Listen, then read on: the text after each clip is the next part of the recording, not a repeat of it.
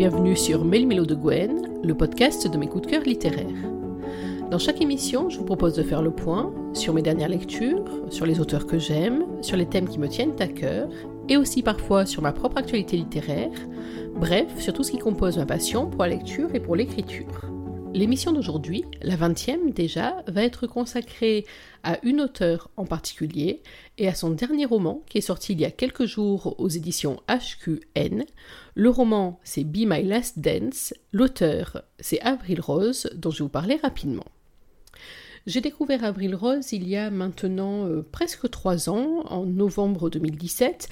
C'était à l'occasion de la sortie de son deuxième roman aux éditions addictives. C'était à l'époque Coffee, Sex and Law. Et je tombais amoureuse à la fois de cette plume très délicate, d'une narration tout en douceur, mais qui n'excluait pas à la fois des coups d'accélérateur, des joutes verbales assez importantes, et puis l'allusion à des thèmes euh, plus lourds, plus forts. C'était l'intrigue amoureuse entre Zoé et Liam autour donc de ce fameux café, euh, à la fois de la boisson qui n'a fait que renforcer mon addiction au breuvage, mais également de cet établissement que Zoé voulait sauver envers et contre tout en mémoire de son père. J'ai donc dévoré puis chroniqué ce premier roman. Vous le trouvez sur Mélimino de Gwen, le site. Et à l'occasion de cette chronique, j'étais rentrée en contact avec Avril Rose, et c'est vrai que le courant est immédiatement passé. Euh, elle a été de plus ma première euh, dédicace euh, au Salon du Livre de Paris en 2018. C'est la première auteure qui avait apposé sa signature sur mon sublime cahier de dédicace. Et puis, parce que la vie est faite de hasard, elle a aussi été la dernière personne que j'ai croisée tout à fait en dehors du salon dans un tout autre contexte, lors de ce même euh, week-end parisien de 2018. Et c'est vrai que depuis, que ça soit la personne qu'elle est ou l'auteur, euh, j'essaye au maximum de rester au contact. C'est tout naturellement donc que j'avais eu la chance de lire et de chroniquer Siena. Siena, c'est un roman qui, à mon sens, aurait mérité encore plus de bruit et encore plus de réussite que celui qu'il a enregistré. C'est un roman qui là encore aborde un thème très lourd puisque Sienna est une héroïne qui au début de l'histoire euh, va sortir de prison où elle purge une peine pour avoir essayé de tuer son compagnon, un compagnon qui de prime abord a tout pour plaire, euh, il est brillant, il sort d'une bonne famille, il est euh, absolument lisse et sans aspérité et qui à l'intérieur des murs de son appartement se révèle malheureusement être un bourreau du quotidien comme il en existe bien trop. Euh, et j'ai trouvé que ce roman était percutant, euh, il était sublime de toute la partie reconstruction, de comment est-ce qu'on fait le choix entre se reconstruire, se venger, avancer, rester euh, figé sur toutes les souffrances qu'on a pu endurer. Alors il a peut-être fait un peu peur ce roman parce que certains l'ont pris pour une dark romance ou ont eu peur que ce soit un roman trop militant. Moi honnêtement j'ai été bouleversée par ce livre. En plus je me rappelle très bien, je l'avais commencé euh, en début de soirée en me disant allez quelques chapitres et puis euh, j'irai me coucher. Oh, la naïve, comme si ça marchait parfois. Et je l'avais fini euh, très très tard dans la nuit ou très tôt. Et je me rappelle qu'il a fallu beaucoup de temps pour en redescendre de cette lecture. Euh, en particulier parce que certains moments, sans plonger dans la dark, hein, vous savez que moi en plus je suis pas très familière et ni très à l'aise avec la dark romance, mais certaines scènes du quotidien étaient tellement oppressantes, tellement bien rendues, qu'effectivement j'avais eu du mal à refermer la dernière page de ce roman comme on pourrait faire avec un roman un peu banal. Et en même temps, c'est un roman qui est plein de lumière, qui est plein d'espoir aussi. Donc c'est vraiment une très très belle réussite. Si vous ne l'avez pas lu au moment de sa sortie, il est aux éditions Elixiria, il est à la fois en numérique et en version papier. Donc n'hésitez pas, il n'est jamais trop tard pour une très belle lecture. Mais aujourd'hui, c'est donc de Be My Last Dance dont je viens vous parler, qui est le dernier né de la plume d'Avril Rose, qui est publié aux éditions HQN, il est sorti à la fin du mois de juillet, et ce roman-là, euh, il occupe pour moi une place euh, particulière, euh, parce que j'ai fait partie des joyeuses bêta-lectrices de ce roman, alors je n'ai pas du tout participé à sa lecture au fur et à mesure de l'écriture, par contre j'ai eu la grande joie et le privilège de faire partie des lectrices test de la version presque finie, c'est la version avant envoi en maison d'édition, donc j'ai eu euh, la chance de le découvrir en avant-première il y a maintenant quelques mois, dans une version brute, mais qui finalement, pour avoir relu la version finale, euh, là pour préparer cette chronique, euh, est une version qui ressemble vraiment beaucoup à la version brute. La preuve que le matériau de base était déjà particulièrement réussi. Donc Be My Last Dance, qu'est-ce que c'est? C'est un roman qui là encore parle de reconstruction finalement, puisqu'il va euh, se dérouler, ou du moins les premières scènes vont se dérouler à l'intérieur d'un groupe de paroles, euh, d'un groupe de paroles comme il en existe beaucoup, un groupe de soutien pour des personnes abîmées de la vie, quelle qu'elle soit. C'est là que va rentrer Léonore, une jeune femme d'une petite vingtaine d'années, qui est originaire de Grenoble mais qui euh, vit dans la capitale pour ses études, puisqu'elle est en études d'architecture. Et pour assurer sa mère, qui est très très inquiète de son état mental, elle va accepter à contre-coeur, il faut bien le dire, d'intégrer ce groupe de paroles. Euh, avec un credo, ne rien dire, ne rien lâcher, puisque elle le répète sur tous les tons et à tout le monde, tout va bien tout va bien, même si euh, elle a vécu quelques mois plus tôt un drame euh, à la fois d'une banalité terrible et en même temps d'un bouleversement absolu. Vous le découvrirez en cours de roman. Mais donc, Léonore va à contre-coeur dans ce groupe dont elle est persuadée qu'il ne peut pas lui apporter grand-chose et qu'elle n'en a pas besoin. Ce groupe de parole est composé de six personnes. On a François, le meneur du groupe, le distributeur de paroles, on va dire ça comme ça. Et puis dans ce groupe, on va trouver euh, des écorchés de la vie pour plein de raisons différentes. Euh, un veuf, une personne qui souffre de burn-out professionnel, une autre qui sort à peine d'une relation euh, de couple extrêmement toxique. Tiens, d'ailleurs, ça rappellerait un peu Siena. Et puis il y a donc Léonore, qui ne veut rien dire, et puis il y a Harvey, Harvey qui est un mystère lui aussi, quelqu'un qui n'est pas facile d'accès, qui ne se livre pas facilement, qui est même totalement rébarbatif au premier abord, et entre Harvey et Léonore, ça va faire des étincelles presque immédiatement.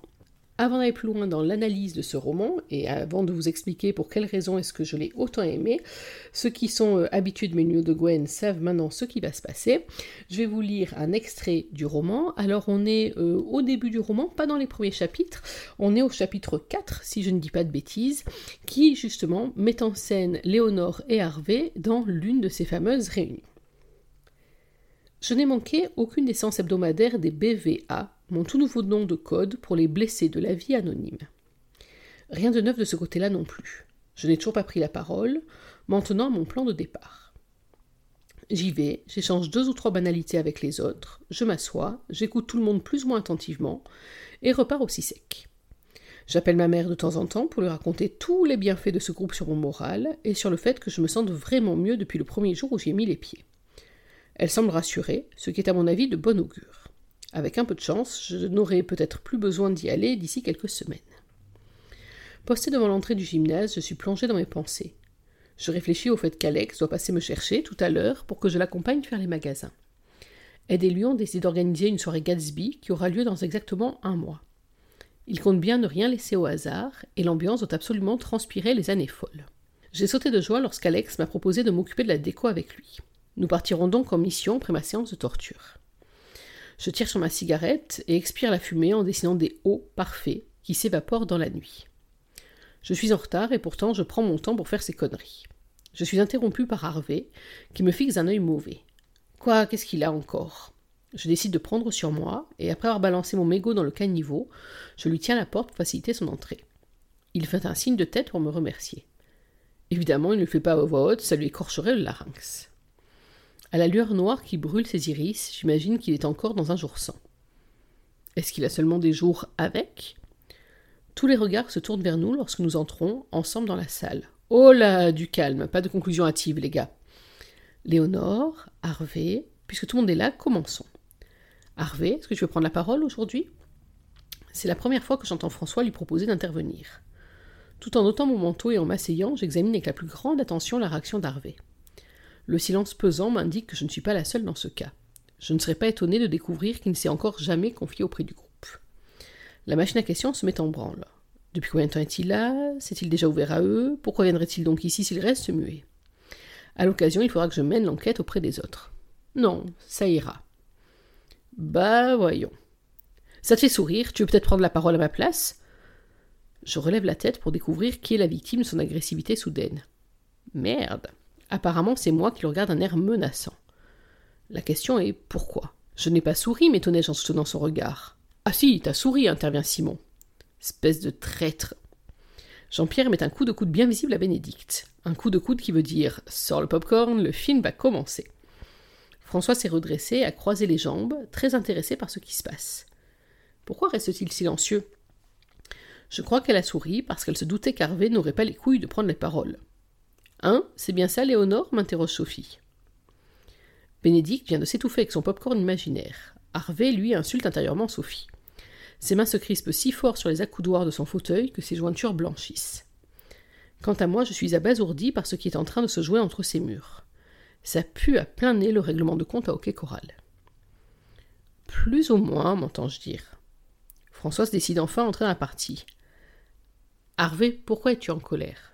Je suis pas en colère. Ton comportement vis-à-vis de Léonore dit pourtant exactement le contraire. Contre toute attente, il se décide à répondre. Ok, elle prend tout ça à la légère. Qu'est-ce qui te fait dire cela?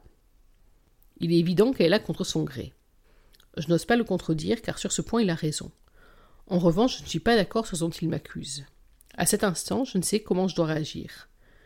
Moi qui voulais me faire discrète, tu parles d'une réussite. Mais le pire, c'est que je n'ai rien fait pour provoquer cela. C'est Harvey le problème, il commence à sérieusement me taper sur les nerfs. J'ignore pourquoi il m'a prise pour cible dès mon arrivée ici. D'ailleurs, y a-t-il seulement une raison à son attitude pour le moins étrange?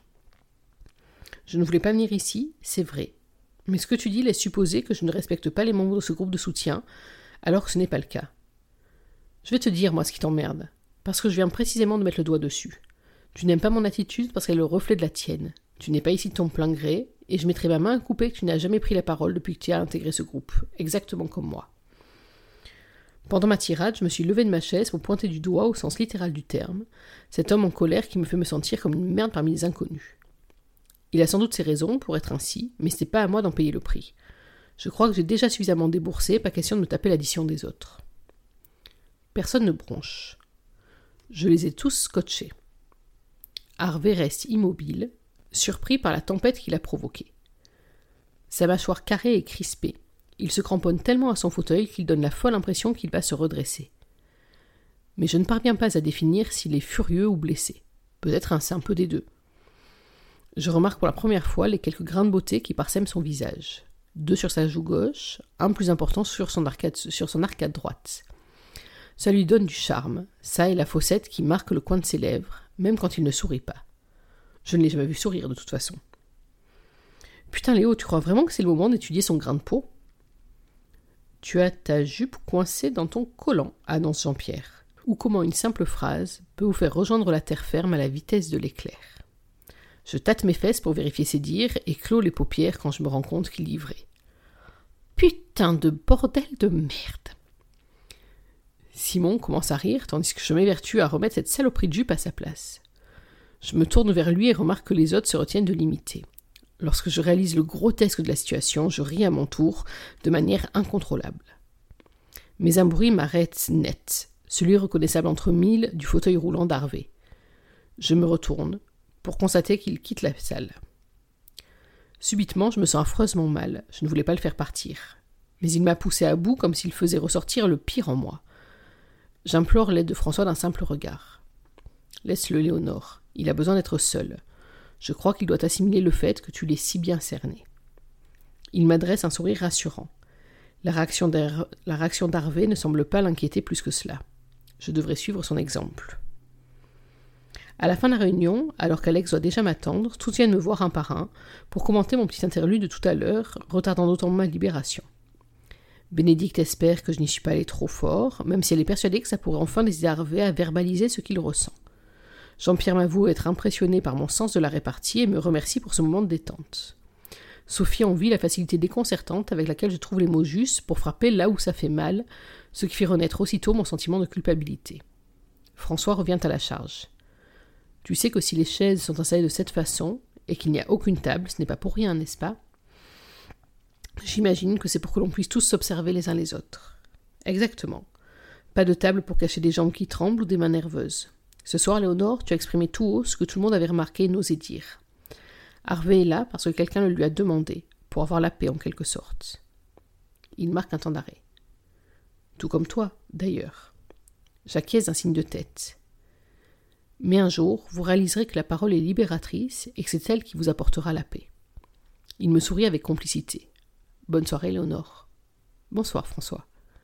Les mots sont sortis de ma bouche sans que je m'en rende compte. Je le regarde partir médusé. Qui croyais-tu duper Simon le dernier à venir me saluer. Il me fait un clin d'œil plein de sous-entendus auxquels je réponds par un air interrogateur. Tu sais ce qu'on dit? Non, quoi? Qui aime bien châtie bien. Je pouffe de rire, ma parole il délire, mais il semble tellement convaincu par ce qu'il avance que je décide finalement de me prendre à son jeu. Je t'inviterai à notre mariage, c'est promis.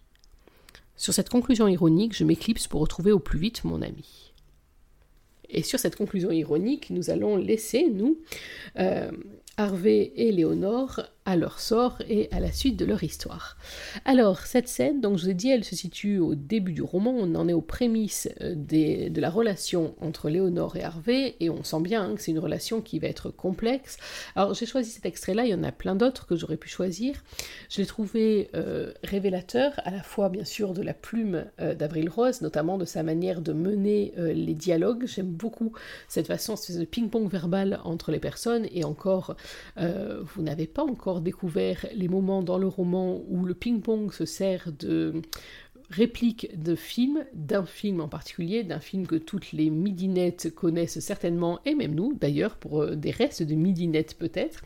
Mais quoi qu'il en soit, j'aime beaucoup donc le sens de la répartie, le sens de la description aussi, l'espèce de capacité comme ça à détendre d'un petit coup d'œil, d'un petit clin d'œil, une situation particulièrement tendue, cette espèce de volte-face qui permet de redescendre d'un coup en pression pour partir sur autre chose, et c'est vraiment une qualité que Avril Rose exprime très souvent dans ses écrits, et c'est quelque chose moi que, que je trouve très très réussi et c'est quelque chose que je trouve pas facile à réussir.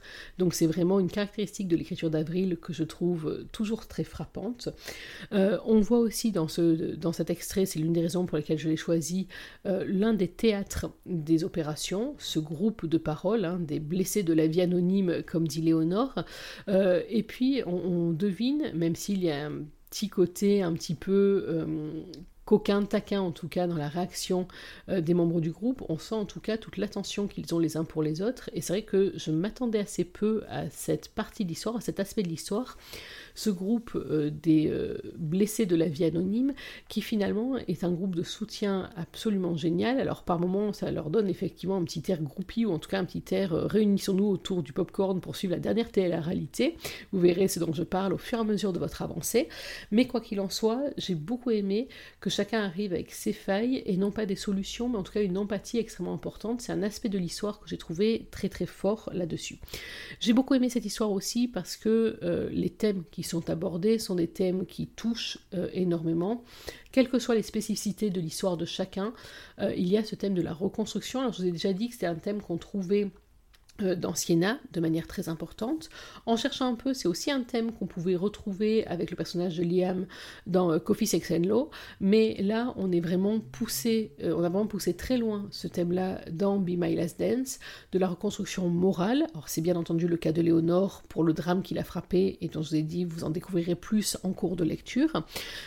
c'est aussi le cas de tous les autres membres de ce groupe de paroles qui sont donc des écorchés qui ont à faire le deuil ou à se reconstruire d'une partie de leur vie, mais c'est aussi le cas pour Harvey, euh, peut-être même plus que pour d'autres. Et donc, à travers ce roman, on aborde ce thème de la reconstruction morale, de la reconstruction physique aussi, euh, et euh, de la manière dont on envisage les uns ou les autres tous les moments dans la vie, des accidents, des deuils, des échecs, des ruptures, etc. Enfin, tous ces moments qui, pour une raison ou pour une autre, vont nous forcer à nous remettre en question, à nous dépasser ou euh, à choisir d'autres voies. Est-ce que c'est la voie de l'immobilisme, de l'attente? Est-ce que c'est la voie un petit peu autruche tête dans le sable du euh, tout va bien, j'ai besoin de rien? Est-ce que c'est la colère? Est-ce que c'est l'acharnement? En tout cas, euh, Avril Rose va vraiment étudier beaucoup euh, de ces voix-là, euh, tout en douceur, tout en délicatesse, hein, bien entendu. C'est pas un roman qui en soi soit particulièrement lourd. On est là à nouveau pas encore dans une dark romance ou dans une romance psychologique, même si bien entendu le ressort psychologique est très important, mais il passe super bien dans euh, la romance, dans l'histoire de, de, Léonore, dans son histoire familiale, dans son vécu. Et en tout cas, j'ai trouvé que c'était amené d'une manière très délicate. Je vous ai dit hein, en début d'émission que c'est vraiment l'une des caractéristiques de la plume d'Avril, cette délicatesse, et là je trouve qu'elle a poussé à un point juste remarquable. Euh, j'ai vraiment beaucoup aimé rentrer dans cet univers-là. J'ai beaucoup aimé aussi... Rentrer ben, dans, dans l'univers de sa romance. C'est une romance qui est somptueuse, qui n'a rien d'évident, qui va être faite euh, de désillusions et d'avancées, de volte-face, de retour en arrière, de doutes et de moments juste sublimes. Euh, c'est vraiment une des très très très belles romances que j'ai lues ces derniers mois. Euh, une romance qui n'a rien d'évident. Vous allez voir en cours de lecture tout ce qui va tous les incidents qui vont l'émailler, mais j'ai trouvé moi en tout cas qu'elle était menée avec une intensité telle que lorsque j'ai été euh, sur la bêta lecture de ce roman, je l'ai euh, lu, je l'ai dévoré en une nuit, alors effectivement une nuit, mais euh, j'ai pas pu le reposer tellement je voulais absolument savoir comment ça allait avancer, comment ça allait évoluer. Et là encore, totale réussite pour la performance d'Avril Rose qui réussit le juste équilibre entre cette intrigue un peu psychologique et cette intrigue amoureuse.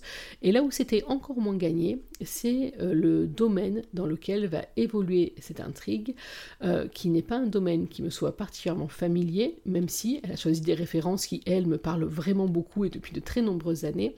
Mais en tout cas, une nouvelle fois, elle m'a emmené dans un univers qui n'est pas mon univers à la base, mais dans lequel je suis rentrée sans aucune hésitation, avec beaucoup de plaisir, et dans lequel je me suis immergée jusqu'à la dernière page. Alors quand vous allez lire ce roman, attendez-vous à être secoué, à avoir les dents qui grincent par moments, à avoir quelques furieuses envies d'insulter les uns ou les autres, à avoir le cœur serré aussi. Il y a des pages d'émotions qui sont euh, une totale réussite, qui sont extrêmement fortes, extrêmement puissantes. Et moi en tout cas, euh, elles m'ont euh, bouleversée. J'ai été très touchée par la manière dont Avril Rose met en scène les souvenirs, met en scène les blessures, met en scène tout ce qui compose la vie, y compris dans les moments les moins roses. A l'inverse, j'ai beaucoup aimé aussi les moments euh, d'envolée qui sont euh, des moments qui sont délicats, qui sont euh, des moments, euh, très souvent des moments même du quotidien. Vous allez voir entre autres un séjour grenoblois de Léonore qui est juste parfait parce qu'il reflète un quotidien et tout ce qui peut composer le bonheur sans avoir de choses extravagantes, sans avoir de, feux d'artifice, de paillettes et de confettis, mais en tout cas ce qui compose la vie et c'est à nouveau très très bien réussi. C'est l'une des raisons pour lesquelles vraiment à mon sens et au-delà de toute l'amitié que je lui porte en dehors, je trouve que la plume d'Avril Rose fait partie de ces plumes qui savent rendre le quotidien, et il n'y a rien de péjoratif dedans, bien au contraire, mais qui savent rendre le quotidien et le sublimer pour en faire quelque chose de particulièrement poétique, émotif, émotionnel, et en tout cas de particulièrement réussi. Voilà pour mon analyse, ou en tout cas mon ressenti par rapport à Be My Last Dance, le dernier roman d'Avril Rose, qui est donc paru euh, il y a quelques jours aux éditions HQN. Vous en trouverez euh, demain ou après-demain, je pense, la chronique en ligne sur Melmilo de Gwen, le site.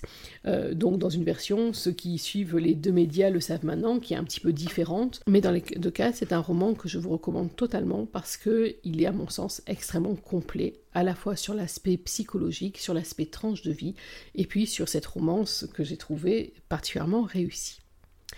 Avant de conclure cette émission, je vous rappelle que le Summer Trip de la Sexy Love Agency rentre dans sa dernière ligne droite. Cette semaine, c'est Anne Cantor qui vous emmène aux États-Unis à la découverte de Boucle d'Or et des frères Beers euh, pour une romance euh, bouillante et coquine que j'ai découverte avec beaucoup de plaisir. Je crois que cette opération du Summer Trip de la Sexy Love Agency a été une grande réussite. C'est vrai que j'avais envisagé au départ de participer avec les copines pour une histoire qui me tenait euh, beaucoup à cœur et puis que les aléas extérieurs ont fait que cette année je n'ai pas pu me joindre à elle, mais que j'espère qu'il y aura une deuxième, troisième, quatrième édition parce que c'est vraiment euh, une expérience qui moi m'a beaucoup plu en tant que lectrice euh, en tout cas. Je crois que ça a été votre cas aussi. Donc si vous voulez découvrir cette revisite du conte de Boucle d'Or et des Trois Ours, je vous invite à vous rendre sur la page auteur d'Anne Cantor sur Instagram ou Facebook pour pouvoir obtenir le lien de téléchargement gratuit et légal de cette romance pour parfaitement conclure ce summer trip de la Sexy Love Agency.